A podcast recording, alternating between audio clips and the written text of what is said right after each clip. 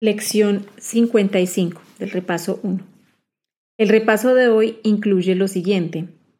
Estoy decidido a ver las cosas de otra manera. Esa es la lección 21. La 22 es lo que veo es una forma de venganza. La 23, puedo escaparme de este mundo renunciando a los pensamientos de ataque. La 24, no percibo lo que más me conviene. Y la 25, no sé cuál es el propósito de nada. La lección 21 dice, estoy decidido a ver las cosas de otra manera. Lo que ahora veo no son sino signos de enfermedad, desastre y muerte. Esto no puede ser lo que Dios creó para su Hijo bien amado. El hecho en sí de que vea tales cosas demuestra que no entiendo a Dios, por lo tanto tampoco entiendo a su Hijo. Lo que veo me muestra que no sé quién soy. Estoy decidido a ver los testigos de la verdad en mí en vez de aquellos que me muestran una ilusión de mí mismo. 22. Lo que veo es una forma de venganza.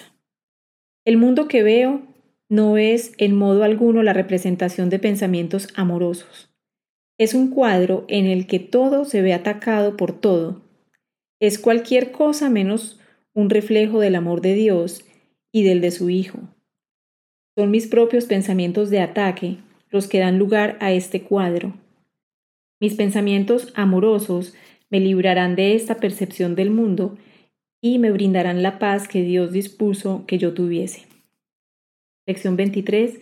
Puedo escaparme de este mundo renunciando a los pensamientos de ataque. En esto y solo en esto radica la salvación. Si no albergase pensamientos de ataque, no podría haber un mundo de ataque. A medida que el perdón permita que el amor retorne a mi conciencia, veré un mundo de paz, seguridad y dicha.